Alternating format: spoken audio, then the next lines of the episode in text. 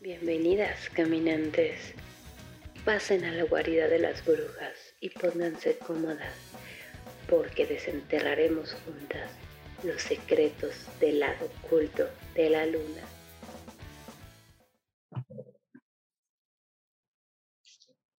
Bienvenidas y bienvenidos a Brujas del Caos. Yo soy Beth Legarreta y como cada viernes me acompaña mi compañera Sofía Gillian, que nos contará sobre la historia borrada de las mujeres en la magia. Y aparte con una sorpresota, de hecho este es el primer episodio de nuestra segunda temporada y nos acompaña ni más ni menos que Patti Vaselis. Se la invitamos porque ella vivió esa época así. porque ella vivió los eventos en Nos tienes este, testimonios fidedignos. Exactamente. Qué gusto, chicas, qué gusto y muchas gracias por la invitación. Yo aquí no, estoy pues muchísimas gracias por haber aceptado Patti. Oye, ¿tú qué piensas de, las brujas? ¿Qué opinas? Uf. Fíjate que me gusta, me gusta muchísimo todo el mito que se ha hecho eh, a través de, de, todas estas historias, porque estoy segura que seguramente sí existe quien haga, bueno, seguramente sí existe quien haga brujería, ¿verdad? Y que lo use para ciertas cosas. Pero yo creo que el mito de las brujas más bien fue este como cargarles un estigma ahí medio gacho a las mujeres en una, época donde pues valíamos mucha más madre de lo que valemos ahora, ¿no? Y entonces, este, como pues opinábamos y como leíamos y cosas, pues era de, ah, es bruja, ¿no? Y siento que era como un pretexto para, para meternos más miedo a las mujeres y para que las mujeres en ese tiempo dijeran, no, pues mejor no voy a hacer nada. Y seguramente hubo mujeres que descubrieron que a través de las hierbas y que a través de muchas cosas se podían este, curar males, ¿verdad? Pero pues, ¿cómo? ¿Cómo? Si era un mundo de hombres, ¿no? Bueno, eran científicas. Claro, eran científicas, en muchas cosas. Entonces, claro, me gustan mucho las historias de las brujas. Me gusta mucho Wicked, es mi historia favorita. o sea, la bruja, para mí la bruja es, me gusta. Uf, es mi máximo, mi máximo. Es que es todo un icono. es un icono, pero además descubres de dónde viene esa maldad. La historia. exacto, descubres que pues hay una razón para ese mal. Eh, o para esa maldad más bien, y entonces por eso me gusta mucho Wicked, porque representa un poco pues todo lo que nosotros tenemos que pasar y cómo nos estigmatizan y cómo nos señalan y creo que hasta la fecha creo que a la mayoría nos catalogan, muchas nos catalogan de brujas. Yo ahora siento que todo lo que nos hemos atrevido a hacer las mujeres en esta época, eh, por ejemplo, hacer comedia, hacer contenido, hacer cosas que antes eran nada más para hombres, pues somos como una especie de brujas, ¿no? Que las mujeres no son chistosas, dicen que las mujeres que no somos chistosas, que las mujeres a la cocina. Entonces, claro, y estas mujeres que están peleando por los derechos, que están peleando por el aborto, son brujas. Entonces, yo siento que somos unas brujas súper, súper modernas. Yes. Pues bueno, hoy les voy a hablar de otras brujillas. Hoy vamos a hablar de las princesas prehispánicas de México, Malitzin, de Quixpo y a Totochtli. ¿Va? Me encantan esos temas. Wow, wow. Las raíces cerca, cercanas a casa me encantan. van a ver, van a ver. ¿Listas, listas? Sí. Perfecto. Pues vamos a empezar con Malitzin, Marinari, su nombre original, o Malitzin, o Doña María, múltiples nombres que ha recibido la mujer que cambiaría completamente la historia de lo que hoy es México. Marinali, también con una variedad Marinali o Malinal, que ese es un nombre original. Es un nombre con origen náhuatl que la intérprete recibe al momento en el que nace, ya que se estima que esto pasó durante el duodécimo signo del calendario azteca, llamado Marinale. Ah, ahí les va. Y es que según la tradición de los pueblos indígenas de aquel entonces, se solía asignar el nombre del signo que te tocaba en el momento en el que nacías, ¿no? Como la versión de antes de ahora que les ponen el nombre de los santos, ¿no? Depende del día en que nacen. Ándale, pero es como literal tu, tu signo de tu horóscopo, por así decirlo. Cada día Otonali tiene un conjunto de funciones y significados. Además de ser el signo y número de cada día, representa el nombre y la presencia de un dios determinado. pudiendo constituirse también en nombre de los seres humanos, principalmente en función del día de su nacimiento. Ok, sé que está medio raro, ahorita les voy a explicar un poquito más. El signo Marinali, según explica Bernardino de Sahagún en su crónica Historia General de las Cosas de la Nueva España, que fue como de estos primeros historiadores vatos, porque pues, las mujeres no eran historiadoras, era considerado...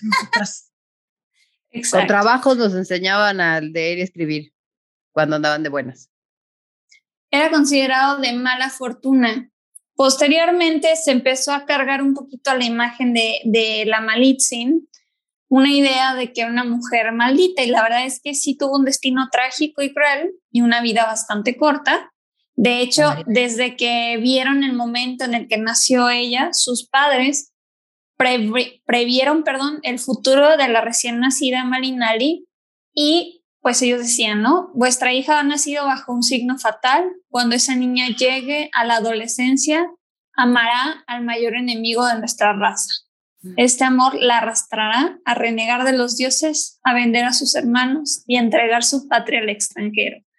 Pero... Y hablamos de la malinche. de la malinche, que para mí es para mí es una, es, una figura bien chingona porque ella hablaba, aprendió a hablar español, eh, muy cañón, o sea, la verdad es que todo lo que hizo, o sea, yo no sé si fue bueno o mala porque pues, todo el mundo, hay teorías de que sí, que vendió a la patria y todo, pero para ese tiempo apenas si podíamos hablar nosotras, o sea, apenas si nos dejaban hablar. Y la canija ya hablaba dos, o sea, hablaba perfecto con los españoles y hablaba además varios dialectos, no nada más hablaba este náhuatl, creo que hablaba otros dialectos, entonces se podía comunicar con las otras tribus. ¿Cómo aprendió eso la chamaca esta loca? era súper, súper abusada y además era una persona muy hábil, también tenía una parte de diplomática, o sea, no nada más era esta cuestión. Y luego me choca que está esta idea de que es vende patria, así que nos traicionó. México no existía en ese entonces, o sea, en realidad. Vendió a la gran Tenochtitlán. Tampoco, porque ella era, y vamos a ver ahorita, era vasalla de otros pueblos que le rendían tributo a Tenochtitlan. Entonces Tenochtitlan también cobraba impuestos, iba y saqueaba pueblos, o sea, hay que verlo por ese lado.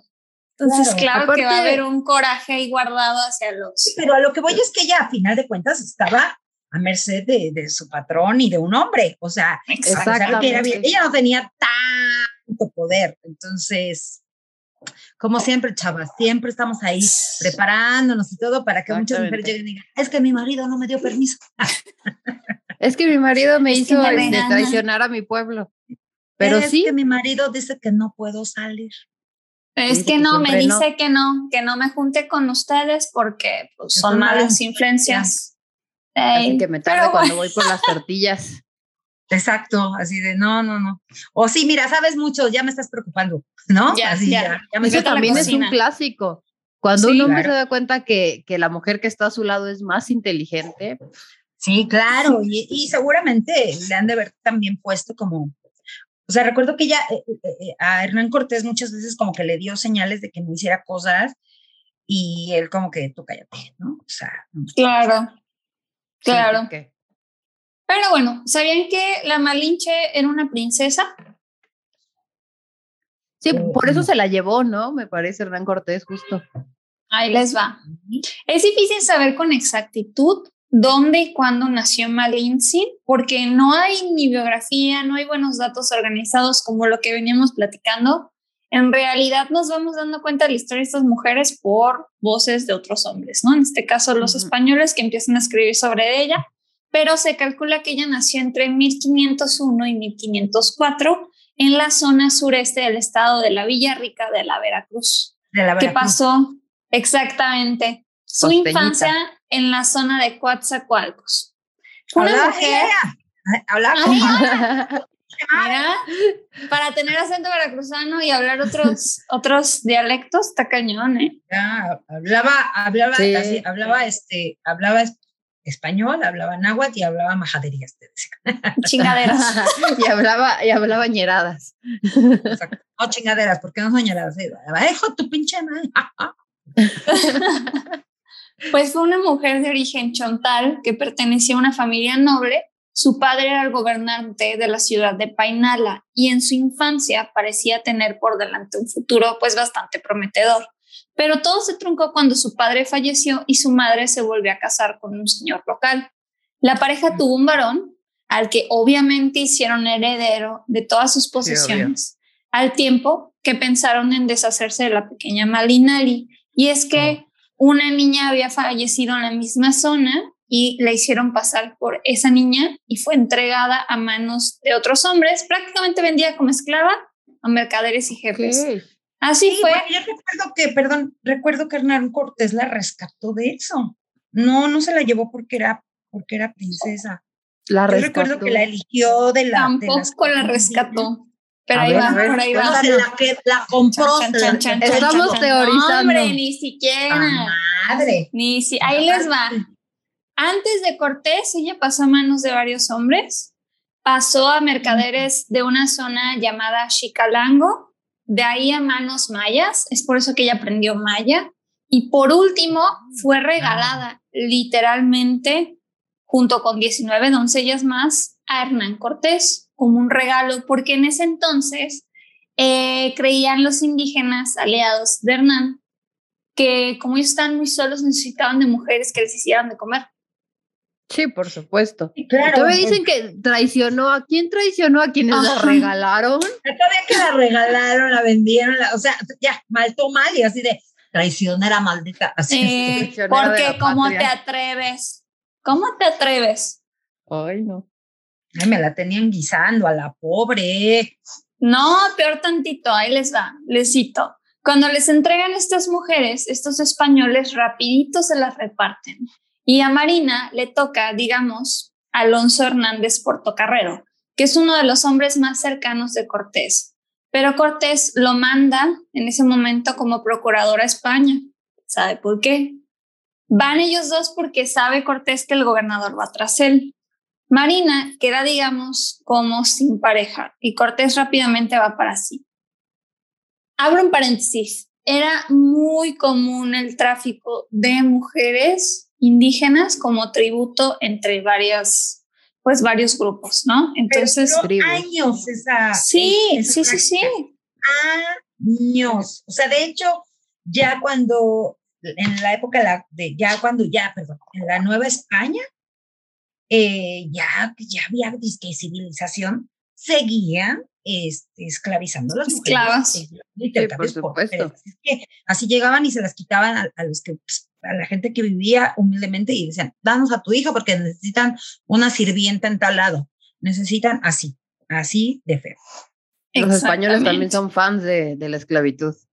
Ah, pues Todos los hombres de la historia. Y ahorita, sí, ahorita Miguel Bosé nos manda a reportar la página, así de. Eh, así de bueno, sí, está bien, está bien. Imagínate los views por favor, Miguel José, compártenos. sí, cancélenos españoles. cancélenos españoles. Hostia. Pero bueno, antes de aceptar a estas mujeres, porque todavía Cortés se podía dar el lujo de decir las acepto o no las acepto, ordenó que fueran bautizadas, por lo menos con las razones religiosas, para cumplir la ley castellana que permitía mantener relaciones de concubinato únicamente entre personas cristianas y solteras. Al día siguiente, frente a un improvisado altar, presidido por la imagen de la Virgen y una cruz, un fraile puso por nombre Doña Marina, aquella india y señora que allí nos dieron. Oficial del sacramento, Cortés repartió a las primeras cristianas entre sus capitanes. Entonces, básicamente, fueron de las primeras personas evangelizadas. Desde ahí vamos con este rollo, ¿no? Y cambiada. Doña Marina. Sí, ya era doña. Y estamos hablando de que ella tenía 15 años. No, pero que además ya le habían cambiado su nombre, o sea, qué triste. Su religión le quitaron todo. Ey, Marina. Ey, Marina, hostia, pero que no le entiendo a este tío. No podían decir su nombre. No. Sí, la agarró de traductora, no, claro, y no pueden, no, no podía decir su nombre. Sí lo podían decir, porque claro que no querían hablarle a demasiado esfuerzo. tú a tú, más bien era de no, te vas a llamar como yo quiero, claro. Como Diosito quiera. De hecho, hay una razón por la que le puso Marina, pero no me acuerdo cuál es. en teoría no se lo para el examen. Se lo puso el, el fraile que estaba haciendo los bautizos, pero coincidía mucho con el nombre de Malinali, que sí, efectivamente no lo podían pronunciar. De hecho, el nombre de la Malinche en realidad era el, apodo que le daban a Cortés y no a Malintzin. Oh. Por la relación que tenía con ella. Es muy chistoso porque normalmente las mujeres solemos ser como la esposa de tal persona, ¿no? La mujer de, en este caso era al revés, era como la Malinche, ¿no? Él era la Malinche de Malintzin. Ah. Es muy curioso. Ok. Como ahora, bueno, como fueron los apellidos mucho tiempo, ¿no? Este, tipo. De tal. Exactamente, exactamente. El apellido del mareado. Ay, no. Ay, de veras. El mareado. Pero yo andaba una orgullosa presumiéndolo, ¿eh? Déjenme decirles que en mi época, ya, uy, bueno, yo, yo quiero ser la señora de Alonso. Hasta en las novelas se lo ponían. Y ahora, tres horitas. ahora es, no, vete a la fregada, ¿no? Ahora ya es como de, no, ya qué bonito es poder elegir. Además, hasta creo que ya puedes decidir qué orden tienen los apellidos de tus hijos. Ay, sí. Ya se puede, amigas, así que vamos cambiando este rollo. Le voy a cambiar los apellidos a mis gatos. Ay, ¿tienes apellido? Mientras no les pongas gatijos, ¿verdad? Son, mis, mis, criaturijos. A sus criaturijos, mujeres solas en este podcast. Muy bien, venga. Yes. brujas, brujas. Brujas. Pues bueno. es, es un chiste. ando aprovechando, ando de vacaciones ahorita que, que, este, que mi novio está en Morelia. Ah, ok, sí, novio. Bueno, pero había primero gatos y después novio, ¿no? No. Bueno, gatos siempre ha habido a lo largo de mi vida, porque los amo, y novios van y vienen. Muy bien, los gatos son para siempre. Ajá, rompiendo el, el, lema común. El paradigma. los gatos son de sola. Yo nomás, concubina de Satanás. concubina de Satanás. Los gatos son del diablo. Los gatos son del diablo. Una no está sola cuando tiene a Satanás. Exacto, Satanás me acompaña. Pues bueno, a ver, vamos a continuar. Cortés se embarcó hacia San Juan de Ulúa, a donde llegó tras cinco días de navegación era un Viernes Santo, y mientras organizaban el campamento, llegaron los embajadores de Moctezuma para averiguar qué querían aquellos viajeros. Cortés llamó a Jerónimo de Aguilar, un español que según sabía maya por haber pasado varios años en Yucatán, tras salvarse de un naufragio, pero Aguilar no entendía el idioma de los mexicas, el náhuatl. Fue en ese momento cuando se descubrió que Marina hablaba esa lengua que era la de sus padres, además del maya, idioma de sus amos en Pochontán. Como resumió un cronista, Marina sirvió de intérprete de esta manera. Cortés le hablaba a Aguilar y Aguilar a la India, así se referían a ella, y la India a los indios. Este sistema de traducción fue decisivo para el avance conquistador de Cortés, no solo porque le permitió comunicarse con los indígenas, sino también porque así conoció la situación interna de cada grupo y pudo ganarse su lealtad frente al enemigo común, Moctezuma. Así que Moctezuma. Ya investigué. ¿Era Moctezuma o era otro? No, el Moctezuma, Moctezuma, ¿no? Sí. ¿Y cuál era otro? Ah. El metro, te decía el metro Moctezuma. Eh, el metro Cuauhtémoc. ¿Qué, Cuauhtémoc era el este, otro. Sí, e, ella, este, claro, esa fue, realmente esa fue su, su, este, su arma más grande. Su función, sí. Sí, sí, y de todo saber, yo siempre he pensado, si esta mujer inteligente a veces no traducía a su conveniencia. A su favor.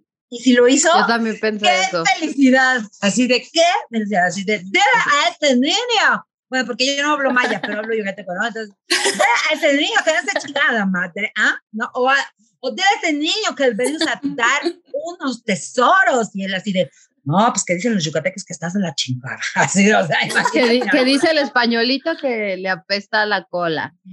Sí, que no, se baña. Oye, diles por favor que venimos a conquistarlos, ¿no? Y ella, que vienen a que les partan su madre a ellos. que les peguen muy duro. a que les partan toda su madre, que ustedes pueden disponer de todo, de los caballos, de todo, y que les rompan el hocico. Así, yo lo hubiera hecho, Sí, ¿Cómo yo a también. el oro va para mí. El oro va para mí. Ah, eso No, saber que ella estaba traduciendo correctamente. Exacto. No, y, y es, es real que ella estaba haciendo a su favor algunas cosas, porque a final de cuentas, lo que llevó a que Marina tratara de ayudar a los españoles no solo fue que no le quedaba otra, sino también que muy en el fondo quería ayudar a los pequeños poblados que dependían de Tenochtitlan. Entonces, A huevo.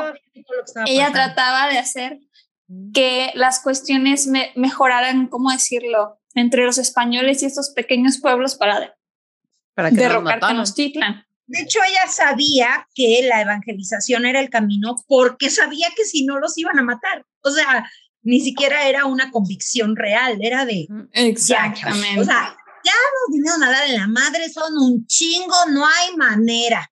Evangelícense, déjense bautizar y vamos a vivir Ya la chingada. Sí, pues Traían a cero ya de- ellos. Además de que probablemente Marina era atea, ¿no? Porque cuántas religiones, ha- bueno, cuántos cultos se ha de haber ¿Cuántos aventado entre varias. Pues Exactamente. esa viene de los mayas que tenían sus, o sea, bueno, sí, cada, cada, Sus cada propios dioses. sus propios dioses, pero este, si no, imagínate, pobrecito, y de a quién le rezo. ¿A quién? Ya no, todos. pues ya a este güey, a este güey güero que se ve distinto a los demás. Seguro sí ha de ser Diosito. Al que esté de moda. No, pues, Sí, no, y luego ya terminó así de, ay, Dios mío, mira, ya, unifícate. Lo que sea que Al que quiera sea. Dios, ya. Pues bueno, inmediatamente Marina pasó a ser un gran puente para los aztecas y los mayas, y en ese momento es cuando se convirtió en la concubina oficial del señor Hernán Cortés. Y Y, era casado ella- el señor, ¿eh? ah, claro, ¿no? Y ahorita vamos a hablar un poquito de eso. Ella tenía la promesa de ser liberada de su esclavitud si ella le daba ciertos resultados. Y pues, ¿qué más le quedaba a esta mujer claro. desplazada y esclavizada? Sí. ¿Qué podías Es hacer? supervivencia. O sea, y de eso dependía tu vida y la vida de muchísimas personas. Claro. O sea, ¿tú cuántas veces no la pudieron haber amenazado con vamos a matar a tu pueblo si no haces esto, si no haces el otro, ¿no? Claro. No, Aparte de cuántas veces ya habrá sido ¿no? abusada, güey. En todo este Sí. camino que estamos hablando, ¿cuántas Muchísimas veces, ya veces, según yo entiendo que fue abusada muchas veces, pero bueno, hubiera estado chido tener ese poder también, ¿no? Así de, si te caía mal alguien de... Fíjate que, así fíjate que fulanita, Que dice, que dice que eres puto. Uh, dice que eres pito chico, así. no sé, eso dijo. No, no es cierto. Algo así. No es cierto, no es cierto, mujeres, hay que querernos mucho. Ay, qué No. chingados. Ay, ahora, no, No, o sea, pero O sea, sí, luego hay mujeres, pero- hay mujeres culeritas, hay mujeres culeritas que sí dan ganas de decirle a Hernán Cortés, mira, esa mujer anda diciendo que eres chico, que nada más tienes un huevo, así. que lo traes hasta acá, güey. Sí. que lo traes en la acá. garganta. Así que tienes bajo control de esperma, así toman. Pues bueno, la Malinche fue un paso clave para lo que sucedió en Cholula, ya que salvó a los españoles una muerte inminente y segura al revelarles un complot de los indios, que una mujer del lugar la había confesado. También en Tenochtitlan hizo posibles las negociaciones entre Mocte- Moctezuma y Cortés, porque ahí fue donde ella entró realmente a tratar de traducir, pero no solo el discurso español, sino también hacerles entender la cuestión del cristianismo y viceversa a los españoles el vasallaje de los indios que le debían a Carlos V, ¿no? Entonces, neta, hizo labor como Wow. casi, casi de antropóloga, ¿no? Porque tenían que entender como la situación social de cada cultura y hacer que no hubiera un pedo Y a, en- a y la hora de traducirlo. Que no se mataran. Sí. Pues veto a saber, te digo, veto a saber si les tradujo bien y se quedaron todos entendiendo cada quien una cosa. ¡Que nos sabemos a chingadazos! No, Esto es la que revolución. Sí que, sí, que nos van a bautizar el chiquito, así toman. Es que bien o mal, ella sí tenía como estas ganas de derrocar a Tenochtitlán, ¿no? Nos Porque odiaban. eran Sí. unos culeros. Sí, traían. Era- era el era estaban bien fuertes. Ellas, ella, ella estaba, cre- creo que, ¿quiénes fueron los tlaxcaltecas, no? Los que estaban en Sí. contra, los, la- los más pesados, y creo que ella quería pasarles información a ellos para que le dieran en la madre, porque ya los de Ya los tenía. Ya estaban, mira, peor que la legión de Tepito, me cae, me cae, Ya, me cae. Era Sí, el PRI de aquellos tiempos. Era No, el SAT, era el SAT. Era el así. SAT. Le sacaba hasta las tripas. Ay, espero que los del SAT no estén escuchando esto. Era el pan. prehispánico. Déjate el PRI, era el pan. Ay, Ay, no, qué espanto. No, el No, pan ya fueron los españoles. Pues sí, es cierto, tienes razón. los valores de la familia original y cogiendo Ah, como con va. 20 mil personas distintas. Y Exacto, violando a exacto. mujeres, matando. Todo ese. Pero Como bueno, Dios lo habría querido. Fue una hábil y desenvuelta negociadora, no solo tradujo las conversaciones y convenios entre Moctezuma y Hernán Cortés, y además comandó a todos los ejércitos de guerreros indígenas aliados a los castellanos. Fue una excelente mujer y una gran cacique, se decía, señora de vasallos, como lo citan sus crónicas Bernal Díaz del Castillo. Se decía, a ver, cabrones, pónganse. si quieren, sí, o, sea, sí les tenía llevaba las poder ella. claro. Pues es que ya de repente sí, ya empezó un poquito a influir, bueno, no un poquito, empezó a influir muchísimo en, en Hernán Cortés, ¿no? Que, que, que le daba que sus, que sus buenas, este, que sus buenos kikos, que sus buenas bajadas de chescos, y decía, Estaba enculado. va, claro, pero bien Digamos, hecho, o sea, digo, sí. ella, porque Bien además ella se enamoró, dicen que sí se enamoró de Hernán Cortés. Claro, estaba sea, enamoradísima. ya se volvió hay una relación ahí que ya más allá de que estaba esclavizada y todo, ella sí se enamoró de él y entonces ella usaba esas influencias de cómprame una bolsa. Ay, sí. Aquí, cómprame esta Derrota bolsa". Tenochtitlán. Exacto. Sí, Ay, dirá no. un dicho por ahí que es, dice mi abuela, jala más dos chichis que una yunta de güeyes. Lo Sí, caray. Sí, que no me gusta mucho eso, pero es cierto. Pero es cierto. que- porque más allá de que la mujer sea la cosa, sí, las mujeres somos provocativas, sí, claro, pero los que jalan como güeyes son los hombres. Y ahora, pues ya ves que ahora ya piensan que con tantito que hagas así, ya, uy, ya les. Uy, ya, seguro quiere conmigo. Es más, Es que creo que más conmigo. en esos tiempos, eso de ser provocativa era como un arma de defensa, ¿no? Como, pues sí, de- para supervivencia. Era lo que decíamos, eh, claro, para ellas dejarse violar era, bueno, es más, creo, y si, si no me equivoco, porque eh, yo estudié turismo y tuve historia del arte, y si no mal recuerdo, había tribus, bueno, había, este, pues sí, este, había grupos, este, indígenas que el papá tenía que violar a la hija, a, a- a todos, y si no eras violada, te sentías ofendida, así de, a mí no me quiso violar, te sentías rechazada. Oye, horrible. Guau. Se oye horrible, pero ya era una práctica. Y déjenme decirles que, como dato muy importante, hasta la fecha, esas tribus siguen existiendo en México. Ah, Este, hay lugares donde todavía esas prácticas se hacen y las mujeres que no son violadas por su papá, por el esposo o por el jefe de toda la tribu, se sienten rechazadas porque desde que naces te hacen creer que así Sí, es. claro. Ah, Ay, claro, ¿y qué es lo que te toca? Hacer- hacerles entender que están abusando de ellas es como de no, espérate, espérate. O sea, es como si viviéramos un mundo al revés. Exactamente. Entonces, Sí, entonces ellas estaban un poco, bueno, no, no creo que estaban felices, pero bueno, hay gente que... que- Pues que- estaban así de, pues, claro, no mujeres- como el servicio militar. Exacto, y hay mujeres que fueron criadas para eso, así de, mijita, tu flor va a ser de todos, prepárate, así, haz ejercicios, ay, sí, respira hondo, Ay, abre, no cierra, abre, cierra. El piso claro. pélvico. El Ese Claro. el ejercicio pélvico. ¿Cómo se llama? ¿El Hensel o Hansel? o eh, los ejercicios de Kegel. Kegel. Kegel, así, yo digo de cague porque No, No, no, ya a mi edad, hija, o detengo el No, tú, tú rápido y todo se vale ahí. Sí, pero es, es triste, pero es parte de la historia y es parte de, de, de, de, de, pues este antecedente de por qué a las mujeres nos ha costado tanto trabajo cambiar el chip a esta sociedad y que entiendan que no, pues es que desde ahí nos objetizaron los pactos. Claro, no vinieron los hombres a método. traer, no vinieron los españoles a traer la misoginia, porque en realidad, pues, pues había bastante No, ya misoginia había. antes, o sea, Ahí sí, mira, todo el mundo dice, es que nos quitaron esta cultura. Yo respeto mucho, son culturas increíbles, los sí, no mayas eran manches, sí. espectaculares y todo, pero Sí. perdón. O sea, no hay una sola donde digas, no, aquí trataban a las mujeres con dignidad. O sea, no manches, si eras No. virgen, te sacrificaban. O sea, ya no. Y si no, también. cogerte. Ahí andabas te manda a servir. para que no te sacrificaran. y todavía seguimos como con estas prácticas que México es de los países más, este, más machistas todavía a nivel mundial. Ah, claro, claro.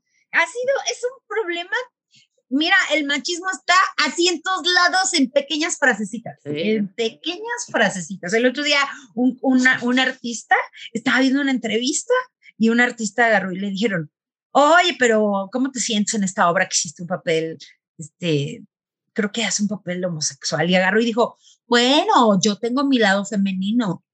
A mí me gusta de vez en cuando, me gusta la... Y yo, ay. Yo puedo ser de homosexual. la reportera le decía, espera, espera, pero eso no es femenino.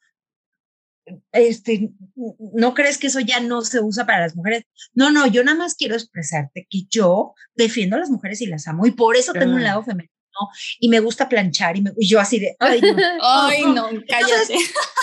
hasta los que creen que nos apoyan. Exacto. Sí. que hago cosas de mujeres.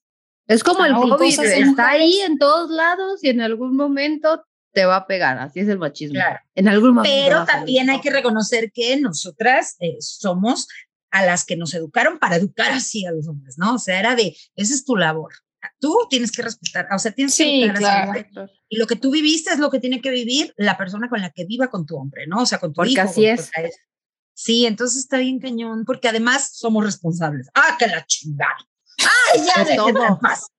Ya mejor no voy a tener ni nueras, ni hijos, ni nietos, ni es más, ya. Ah, chingada. Desde ¿Ves, ves, Pati? Por eso puro gato. Exacto. Pues, ¿qué les digo yo? ¿Qué les digo? Pero bueno, en fin, sigamos. Seguimos. Durante la noche triste hubo una huida, y lo digo en latín para que suene mamón, in extremis de los españoles ante la cosa azteca. Doña Marina iba en la retaguardia. Una vez se hubo salvado, una de las primeras preocupaciones de Cortés fue conocer el estado de los intérpretes. Era su parte más importante. Tuvo ahora sí que el interés de que ellos se salvaran, de que no les pasara nada, pero porque eran ese puente importante para seguir avanzando. Tenía mucho que perder. poderosa. Exactamente. Y pues obviamente en la campaña final sobre Tenochtitlan, la labor de Marina resultó bastante decisiva para recabar el apoyo masivo de los indígenas enemigos de los aztecas, para luego transmitir las más duras exigencias de los españoles contra los vencidos. Y cito, tenéis que presentar 200 piezas de oro de este tamaño. Les dibujó a los habitantes de Tenochtitlan un gran círculo con sus manos esto fue súper este importante, así mira. Como de este pelo más o menos. Como de este pelo es la que les van a dejar ir. si no nos traen el oro de este Si no nos traen el oro. No nos este traen el oro, mis chavos, el oro, que para nosotros era nada, ¿no? Y era como de, ay, nos estamos aventando esta madre. Ven, güey. Lo bueno es que a ellos luego se los robaban los piratas. Sí. O llegaban ya muertos con su oro, pero ya todos muertos con Sí, exacto. Sí, de hecho, se hace muy chistoso porque pues tenían esta idea también de que Hernán Cortés y todos los españoles eran la, la llegada de este dios, ¿cómo se llama? De Quetzalcoatl. Entonces era como, sí, ten, ten el oro, ya sabemos que lo quieres, ya sabemos que lo recibes. Ya no es algo nuevo. No sirve. Claro. Claro. encarnar. Entonces, a final de cuentas, el conocimiento también que ella tenía sobre la cultura de Tenochtitlan fue algo súper importante para que se lograra hacer este proceso. Y aquí es donde estamos hablando de los logros de ella. Llega pues el proceso de la conquista, se logra y empieza a tener pedos legales Cortés. Les leo. En julio de 1529, cuando Cortés había sido alejado del poder y la audiencia de México estaba promoviendo numerosos procesos judiciales contra él. Uno de ellos por parte de la anciana madre de Catalina, una de sus esposas, María Marcaida, abrió dos juicios contra el señor. En uno le acusaba de homicidio de su hija y en el otro le exigía las ganancias del matrimonio. La imputación desgraciadamente no prosperó y el juicio se cerró sin condena a los pocos meses. Las declaraciones de muchos de los testigos fueron contradictorias y confusas. Sobre el legado de Catalina, Cortés pagó a sus herederos una indemnización. La sombra del asesinato persiguió al conquistador durante su juicio de residencia, que evaluaba la gestión de los cargos de la corona en América, hasta que en 1545 fue definitivamente eh, pues procesado, ¿no? También en 1523 Malinche tuvo un hijo de Cortés llamado Martín, que fue el primogénito, aunque ilegítimo, del conquistador, de los primeros mestizos novohispanos registrados. Wow. Y en 1524, Malintzin participó en una expedición que emprendió Cortés hacia la región de Ibueras, en Honduras. ¿Quién sabe qué pasó? Estaban buscando al rebelde Cristóbal de Olid. Desde entonces, Cortés repudió a la Malinche y, seca y ella, pues al terminar, por así decirlo, esta relación rara que tenían, se casó con uno. Sí, dijo, ah, sí, pues me voy con otro güero, ¿cuál es el pedo? Se casó con uno de sus hombres de confianza. Idiomas, fíjate. Yo ya hablo muchos idiomas. Donde quiera, donde ponga el guarache, jalo. Esos sobran. y así fue como se casó con Juan Jaramillo, de quien dio a luz a una niña llamada María. Poco después de la conquista, cuando Cortés estaba huyendo de un juicio que Oye, se perdón, declaró en bien. su contra, Bien, porque es- creo que es la primera mujer oficialmente divorciada y vuelta a casar. ¡A huevo! a huevo. Sí, y con otro español, para que veas. Porque era para que lo hubieran Sí. pues, así de, no, o mátenla, este, y mira, la cabrón todavía dijo, me largo y me voy con, con Pancho. Ay, sí. Exacto. Y que el ¿Cómo se otro no hiciera drama. Se me voy con Juan. Eh, a eso iba. Mm, ¿Sí hizo drama? Cortés estaba huyendo de un juicio Ah, de que se declaró en su contra y mandó a matar a la Malinche por no recibir Ah. su ayuda. Fue así que doña Marina Es- murió también traicionada en su casa de la calle de la Moneda. O sea, sí la centro. mató este cabrón. La mató el cabrón. Todavía quería que le solapara sus pendejadas. Y lo curioso es que las mató, o sea, o sea, la sí otra mataba esposa, esposas. a la esposa española y a ella en el mismo año, en 1529. O sea, era casi un feminicida serial. Sí, Otra, ay, pues. Estaba a una esposa de convertirse en feminicida serial. Pero No, fíjate, de no hecho en España tenía más. O sea, ni siquiera la mató porque se fue con otro, la mató porque no lo ayudó. No lo defendió y no lo ayudó, ya no fue su malinche. Pues dijo, ah, ya me mandaste el cohete. A ver quién te ayuda, güey. No me ayudaste Ay. para salir de un ¿Sabe cargo de asesinato, déjate mato. Exacto. Pero él todavía se regresó a España, ¿no? Él murió en España. Sí, porque lo procesaron allá. Eh, lo, lo procesaron porque llevó una mala gestión del dinero y pues el güey era sí, Poco, ladrón. Sí, Corrupto. corrupto, corrupto. Entonces, pues a final de cuentas, estamos viendo una historia donde tenemos la idea de que ella traicionó y no, fue la traicionada más bien. La, la Malinche fue oficialmente la primera mujer que se reveló, que dejó a su marido, que se fue con otro, que tuvo dos Sí. hijos de diferentes personas, que fue bien chingona, que aprendió un chingo de idiomas y la prim- el primer feminicidio este, oficial. Qué chingada. Tristemente. Me lleva la seguimos odiando, porque es lo que la historia nos dijo. Pero pues yo creo que espero que les cambie mucho la mentalidad este podcast, que los haga ver que no estaba traicionando a nadie porque no existía. México. No, y No además, o sea, más allá de que, ay, defienda a tu patria, una mujer que nace en, en, la, en, en la esclavitud, En la esclavitud. que es regalada, que es abandonada, en serio, va a entender el, el, el concepto de patria, va a entender el concepto de, bueno, no de patria, Claro. de, país, de De- nación, del de- país, exacto. no va a entender nada, o sea, es una mujer que se estaba defendiendo, que aprendió cosas y que después, la verdad es que su inteligencia que heredó seguramente y que desarrolló, pues la hizo hacer cosas que seguramente fueron equívocas, pero pues también dependía su vida de ello. O sea, ¿qué nos pasa, güeyes? A ver, que los, que los, que los secuestren. Ajá, que los se secuestren los y que les lleven, obliguen a, a cambio que de su los vida, que les digan, a ver, haz esto, claro.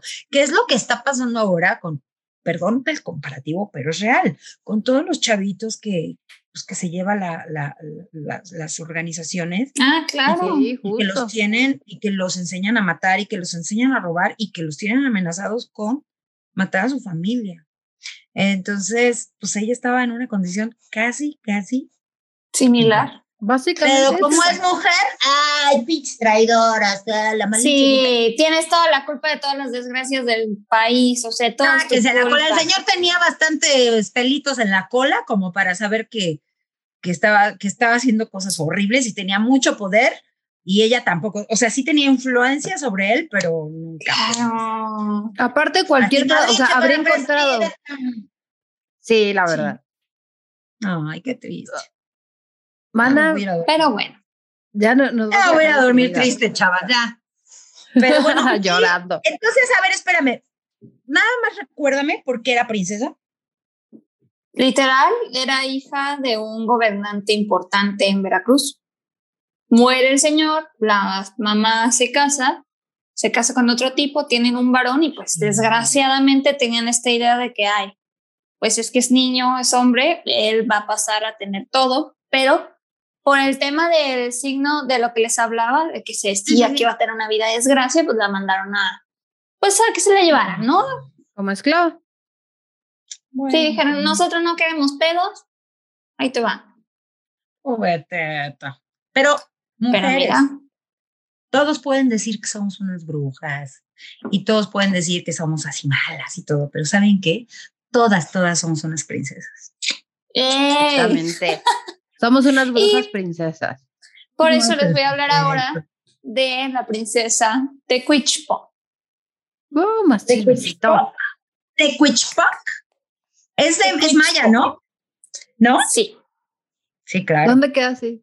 No, no es cierto, es mexica, perdón, es, mexica. Ok, perdón, yo Ahí bien les va. Solamente es maya, pero Su nombre, Itzcazochitl Tecuichpo, era hija del güey Tlatoani Moctezuma II y de Taihualcan, princesa de Tlacopan en Tacuba. Su primer nombre significa flor de algodón o flor blanca y el segundo hija del señor. Esta princesa mexica nació a finales de la década de 1500.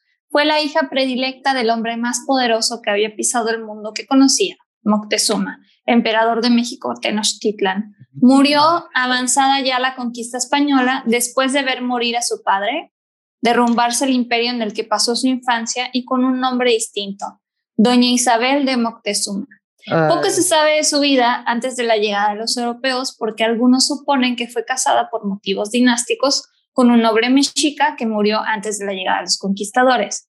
La mayoría de las fuentes, como les decía, pues realmente son, son complicadas para confirmar la información, pero se decía que la amplia descendencia de Moctezuma murió durante la derrota de los españoles a manos del ejército mexica, conocida como la Noche Triste, pero Tecuichpo logró escapar y regresar con los suyos para posteriormente ser casada con su tío Huitláhuac. La- Suceso. Eso No, pasa en Monterrey, te decía. Eso pasa en Monterrey. Sí, Es cierto, de. Monterrey. Es chiste. Es Ya, que a ella no les gusta agüiten. preservar nuestras raíces. Eh, y el ADN. Oye, pero Exacto. entonces ella como que tuvo un poquito más de privilegio, ¿no? Por lo que estoy entendiendo. Sí, claro. Claro que sí, porque pues era hija del güey Tlatoani, entonces pues aguas, aguas. Pero a final de cuentas pues la seguían entregando otros hombres. Será como, Claro. Ahora con el tío, imagínate, puta. Sí. Como Suceso con el que se consolidó pues la posición de este como nuevo Huitlatoani. Pocos meses después, Cuitláhuac fue atacado por la viruela y se murió, dejando bueno. a cargo al joven no lo conocí. Cuauhtémoc, pero- bendito con quien Dios. Tecuichpo Bendita también fue casada. O sea, qué bueno, maldito. Igual le va haya dado la viruela en el pilín, fíjate. Oigan, pero ubican este pedo, ya van dos, ya dos se le, han- se le han ido. Esto estaría pasando en Europa y es bruja. Algo les hizo, los Claro. envenenó. Los envenenó. Yo la vi. Bueno, en México de ahora. Claro. Era bruja, tenía poderes, claro. Por eso Pues Claro. ellos eran tan cuidadosos, los puercos. Los hombres. Pinche tío puerco. Maldita La neta. Sí, qué, qué creepy. Así que dejó a cargo a Cuauhtémoc, con quien Tecuichpo también fue casada. Al caer Tenochtitlan, su último Tlatoani en manos de los españoles, Ahí fue donde Tecuichpo fue bautizada y apadrinada por Hernán Cortés bajo el nombre de Doña Isabel de Moctezuma. El título de Doña. Ajá. perdón, llegó, perdón, perdón. Eh, fue de las que rescató, bueno, de las que le regalaron a Cortés. Secuestró. Secuestró, en este caso. Literal la evangelizó porque pues fue la conquista y empezaron a evangelizar gente como si no hubiera, era como gente vendiéndote cambio de compañía en el centro. todos. Como ahorita todos formados para la vacuna, te decía. Ándale, así. Entonces le tocó ser doña Isabel de Moctezuma y se decía que el título de doña reconocía su nobleza y el apellido Moctezuma recordaba que Tecuichpo era la hija única y legítima heredera del gran emperador mexica.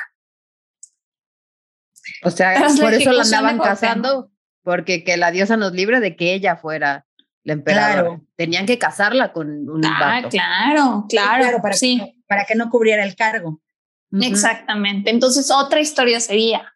Otra historia sería. Seguramente. Ya sigue pasando eso. Súper sí. Claro. Pero bueno. Tras la ejecución de Cuauhtémoc, Cortés hizo cargo de asegurar el futuro de doña Isabel, concediéndole en encomienda parte del antiguo señorío de Tlacopan como dote en el matrimonio que le concertó con el conquistador Alonso de Grado, quien murió poco después de contraer nupcias con ella. Se murió igual. Te digo que esta señora como que... Casual. Mm, qué chido, la neta. Digamos que era afortunada y a Dios le caía bien, por eso era de, te quito esta porquería de aquí. Sí. Lástima que en ese tiempo, no sé si las heredaban, pero no creo, o sea, pobre. Aunque las que eran tan poderosas como ella, que eran hijas de, sí las heredaban, ¿no? Porque el título no podía recaer en ella, pero era ella la que lo tenía. Entonces tenía que ser la esposa de alguien que, lo fuera a hacer. La dejaron tener el apellido de Cuauhtémoc para en realidad, este, pues, recordarle a la gente que tiene un puesto, pero a final de cuentas su puesto o su cargo no le sirve de, no le sirve de la chingada para nada, o sea, pero nomás como nomás es el adornito, no sirve. Son como los bolsillos del pantalón de las mujeres, no sirven, solo son como, no, la mates y ya. Ah, yo sí los uso. Pero hay unos que están cosidos. Para guardar el, no puedes ah, que se más ahí, ok. Así, haz de cuenta, entonces. Pues al final de cuentas no le quedó de mucho. Cortés la llevó a vivir a su casa a la tres veces viuda, cuatro veces si se considera su matrimonio previo a la llegada española, y concibió una hija con ella, Leonor Cortés Moctezuma, posiblemente producto de relaciones forzadas, pues doña Isabel siempre llegó a rechazarlo. Pinche violador. Sí, sí, sí, violador, feminicida, era una fichita, ¿eh? Excelente persona, nos, nos vino a conquistar. Exactamente. Qué orgullo, qué orgullo. Eh, sí, sí, sí, sí. Pero las, pero las malas son las mujeres. Pero además me da mucha risa este rollo de que llegaban evangelizando y hablando de Dios y todo el nombre de Dios, pero violando y robando. Entonces, desde ahí la. Pinches orgías de 20 personas, sí, sí. Desde ahí nombre sea de Dios. Vale, vale, Sí. Como cuando destripaban a los vikingos porque eran salvajes violentos, entonces los destripaban como castigo y es como, ok. No, no, así de no. Gracias por darnos el don de la Eucaristía. Gracias. como puro buen ejemplo. No, y además por imponer pecados, ¿no? Pues bueno, poco antes del nacimiento de su hija, Cortés la casó nuevamente con otro español, Pedro Gallego de Andrada, con quien concibió un hijo, don Juan Andrade Moctezuma heredero de la encomienda de Tlacopan, o sea, la otra hija, valía madres, y cabeza de una larga descendencia nobiliaria. Pedro Gallego también murió poco después e Isabel contrajo nupcias nuevamente por, en 1530. O sea, no, esta señora había. Ah, definitivamente. Ese ya era el quinto. Ya eran seis. Se casó ahora con ah, Juan Cano Saavedra. Era Quizás la por elección propia. Era la Lupita D'Alessio de ese tiempo. Usaba su agua tofana. En otro episodio hablamos del agua tofana, que era unas botellitas con veneno que las mujeres compraban a, una bruja, así como si fuera tónico de belleza, pero en realidad era veneno para matar a sus esposos. ¡Wow! Sí. Algo así se me hace, ¿no? Algo así seguro tenía ella para. Debe de haber algo ahí. Debe de haber algo ahí. pues les decía, se volvió a casar con Juan Cano Saavedra, quizás por elección propia esta primera vez, ya que Cortés había perdido para entonces buena parte de su gran poder sobre ella. Poco se sabe de la vida de esta mujer. Después de su último matrimonio, salvo concibió cinco hijos, Juan, Pedro, Gonzalo, Isabel y Catalina. Doña Isabel de Moctezuma falleció en 1550 y al momento de su muerte, pues era una mujer rica, noble, cristiana, influyente y respetada por la sociedad. Poco quedaba de la antigua princesa mexica en una noble dama no hispana. Un claro ejemplo, pues, de un duro bastante, perdón, de un proceso bastante duro de mestizaje, mestizaje que sufrió esta tierra con la llegada del conquistador europeo. Bueno, pero al menos estuvo como más en el privilegio, ¿no? Como que eh, murió calientita. Como que estuvo chido, se le murieron los esposos o eh, le quedó un varito ahí. este último ya no se murió, ¿verdad? ¿El último esposo ya no se murió? Sabe, yo creo que no. O sea, ya no así misteriosamente. Yo creo que ya no sabemos. Ay, otra vez le dio viruela. No es relevante, probablemente para la época, porque pues que te duren los esposos en esa época era raro. Pues sí, mucho privilegio, la verdad. Oye, pero que no se muriera el Hernán Cortés. Ese güey pues tiene impacto. Ay, no. Con Diosito. nunca muere. No sé por qué, pero bueno. Dicen que no murió chido, pero tampoco creo que haya sufrido lo que, lo que le correspondía. hombre, se dio una vida de banquetes. Y pues bueno, recordando entonces a esta princesa mexica que en la pinche vida íbamos a escuchar de ella en las clases de historia, jamás en la vida. Cuando la descubrí dije, wow. Y, o, si lo llegan a mencionar es así como, ah, sí, sí, Moctezuma sí tenía una hija que luego pues por ahí andaba y ya. Sí, sí como que es de, ah, y fue, se casó con fulanita, pero no dicen qué hacía fulanita. Exactamente. ¿Quién era? ¿Qué onda con su Pasaba a ser la esposa de quién sabe quién. Exacto. Exacto. Sí, ay, se pasa. Pero bueno. Pero bueno. Pero bueno, chavas. Seguimos. Falta una, ¿no? Sí, la princesa Atotochtli, que esa me encantó. Y ella es Atotochtli. Sí, Atotochtli. Atotochtli. Wow. Pero ya era de muchísimo tiempo atrás, aproximadamente en 1325, los aztecas se establecieron en su gran imperio en México Tenochtitlan, la actual Ciudad de México. La organización política de ese entonces desarrolló una especie de monarquía con una familia que iba bajando por dinastías, cuya transmisión del poder se daba, se daba de forma semi-hereditaria entre los varones. El pues quinto gobernante. en Europa. Sí, de hecho, el tema ya era muy parecido. Muy, muy, muy patriarcal, a final de cuentas. El quinto gobernante, conocido con el vocablo, vocablo náhuatl tlatoani de la dinastía, fue Moctezuma Huicamina, perdón, quien engendró a Atotochtli. Según se establece en los documentos historiográficos, cito, genealogía de los príncipes mexicanos. Los reyes mexicas tenían múltiples hijos y Moctezuma no fue la excepción. Tuvo otros hijos varones, entre ellos uno llamado Ikehuacatzin. Perdón. Fue el primer Iker. Fue el Iker. Ikehuacatzin. Y su otro hijo se llamaba Santi. Ah, mira, mira. Eh, eh, Qué mal chiste. Tengo peores. Me tardé, me tardé. Peores. Bien, bien, bien. Vamos bien. El varón ocupó el alto rango de Tlacatecatl, un puesto considerado preparatorio para ocupar el puesto de Tlatuani, según se explica. Pero por alguna razón, que no sabemos por qué, su hijo varón fue omitido como Tlatuani y pues bueno, murió en una batalla en 1472 y entonces pasa a ser Totochtli la única hija del gobernante y al ser mujer ocurrió lo que normalmente no sucede. La casa. Queda el misterio de por qué los mexicas prefirieron a Totochtli sobre su hermano, que una vez eliminado, ella se presenta como la candidata más lógica.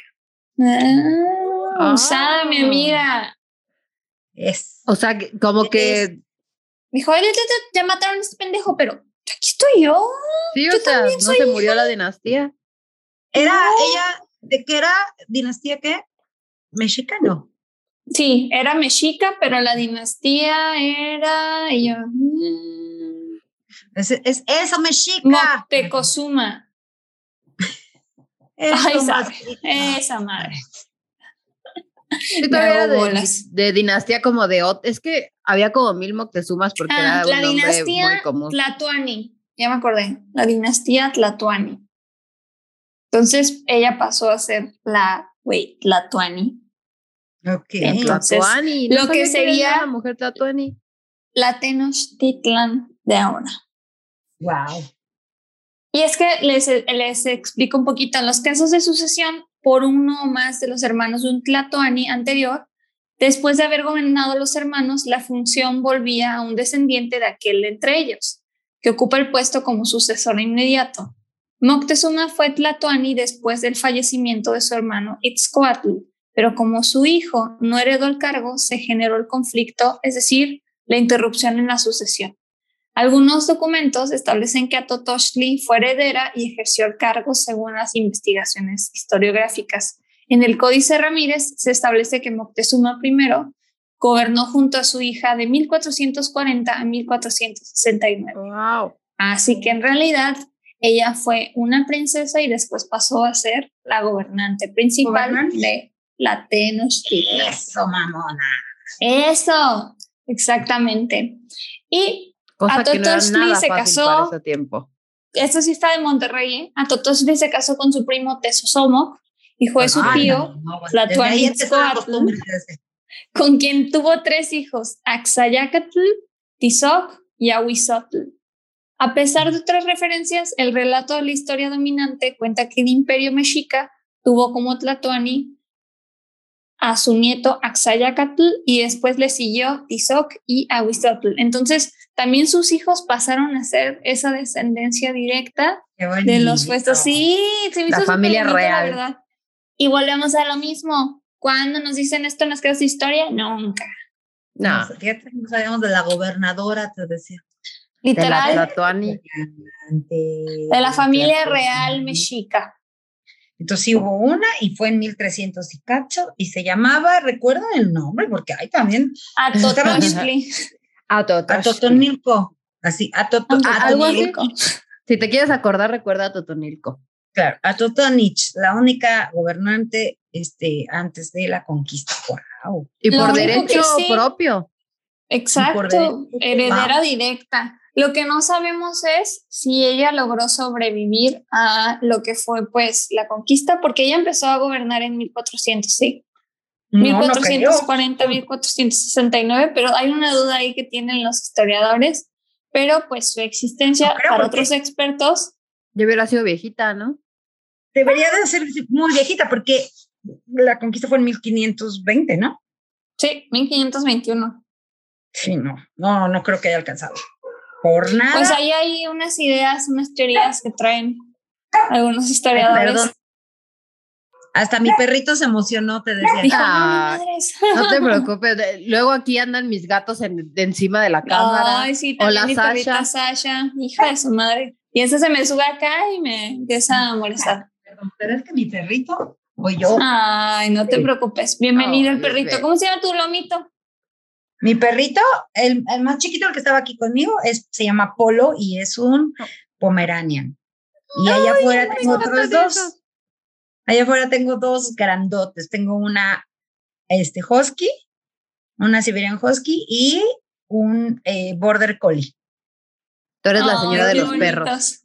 Soy ¿Sí la señora de los perritos, claro que sí, no tengo La nietos, bruja de los perros. Eso es todo. La Pues bruja de bueno, los perros. Para cerrar esta parte y este capítulo, pues The Witch of the recordemos. Yeah. Ay, esa mamona. No sé si Fue bien, pero considerada- como anomalía hacia el ejército la jefatura externa de un sistema político generalmente sostenido por hombres, esta mujer. Por eso la mayoría de las fuentes históricas de origen azteca no mencionan el periodo de gobierno de Atotoxtli. Ay, no, por favor. O sea, porque era Es como su raro. punto rojo. Interesante. Exacto. No, pero además es como su puntito rojo, ¿no? De no, mira, Sí, no, no. Ella no cuenta, es de chocolate, es chocolate, muchachos. Ah, todo, tochli. Ah, así ya. Ah, todo, todo. Y pues bueno, esta fue la historia de las princesas prehispánicas de México. Espero que les haya gustado. Pura chingona, la neta. Muy bonito, muy bonito. A mí me gusta mucho. La Malinche, de verdad, es, es chingona. Que me, me a mí me encantó la, la, la, hija de Moctezuma. Sí, no manches, también. La neta, a mí las tres me encantaron y todas tienen algo en común. Fueron ahora sí que les robaron su, su poder, por así decirlo, su poder político. Pero mira, Bueno, no, la tercera sí, la tercera al contrario, fue como la excepción y está chido. Por lo menos de tres, una. Exacto. La tercera es la vencida. Sí, caray, pero bueno, estuvo muy precioso, chicas. Ay, muchas gracias, por habernos acompañado, Pati. No, hombre, yo feliz, de verdad, gracias. Me encanta ver mujeres haciendo cosas tan chidas y qué mejor que hacer mujer, que ver mujeres hablando de mujeres. Uh, eso está todavía más chido. Así Con mujeres. Por considerarme, este, les agradezco muchísimo. Un placer. Pati, somos fans. Muchas fans, gracias. Fans, fans, fans. Pues ahora ya me voy a chutar todos los, este, todos Adelante. los anteriores porque Adelante. ya me piqué. Así ya quiero ver de todas las que hablan. Como la mitad de, de, los, de los views que tienen ustedes en total son míos. Ok. okay. Las he visto tantas veces, así de que el maratón Ay, no, y luego ya me, así, me... No, te me, no te me vayas a aburrir, man.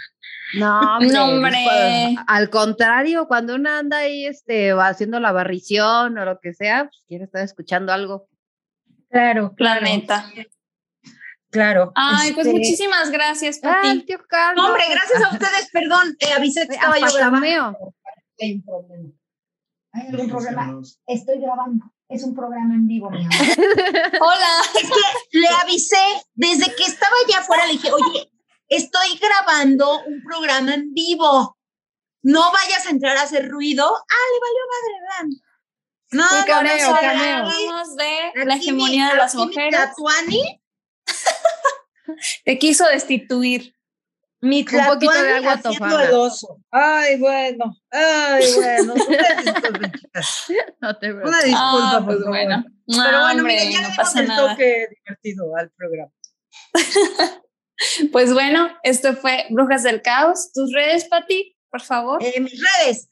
Eh, claro que sí, claro que sí. Mis redes son eh, Pati Vaselis o arroba soy tu P madre. Este, me pueden encontrar en Instagram, en TikTok, en eh, Twitter, Facebook y próximamente en OnlyFans. No, no es cierto. ¡Ay, qué bonito este gato! Ah, otra vez el gato haciendo cameo. Yo quiero ese gatito. Y mira, yo saqué a mi perrito y... Pero este, muchas gracias chicas, de verdad, y síganle porque está muy padre lo que están haciendo. Muchas gracias. Ay, muchas y pues gracias. bueno, Bet, tus redes, Bet. Este, pues yo soy Beth Legarreta y me pueden encontrar como gata-vagabunda, eh, Twitter, Instagram y eh, otras redes perdidas. Ustedes me buscan, ahí, ahí, ahí les aparezco en todos lados. Hay otras Ay, redes perdidas. Sí. Estamos Es que- a Legarreta que anda perdida. Es perdido. Ah, perdido, redes en Perdido. todo. perdido, Si sale una nueva red social y saco mi perfil. Muy bien, muy bien, chicas. Muy Ahí bien. nos- Y pues bueno, también les recuerdo que está el Instagram de Brujas del Caos. Recuerden suscribirse aquí en YouTube, activar la campanita y por favor darle me gusta. Por Por favor, por favor. y yo estoy en Instagram como Sofía Gillian. Es el único lugar donde van a encontrar. Tengo Twitter, pero no lo uso. Así que aquí andamos. Úsalo, Y mi amor, bueno. para promover estos contenidos es bien importante. Mira, nomás mi casa ya se volvió, ya los perros ya se soltaron aquí. Ya están de mamá, ya se te pasó. Ahorita la van a salir Ya. atrás. Sí, todos como locos, pero no usa todas tus redes y promociona tu contenido, es bien importante. Y chicos que están viendo este contenido, compartan, este, denle like, eh, ahí escriban, porque eso es lo que hace que el engagement o las reacciones hacen que YouTube recomiende más estos videos. Así es que por favor ayuden a estas chiquillas que lo están haciendo hermoso. Oh. Y gracias por, gracias por invitarme, chicas. Muchas Pues bueno. gracias. Escuchen a Pati. Gracias a ti. Escuchen a sabe. y síganla también en sus redes. Y esto fue chichis para la banda. ¡Yay! Bye.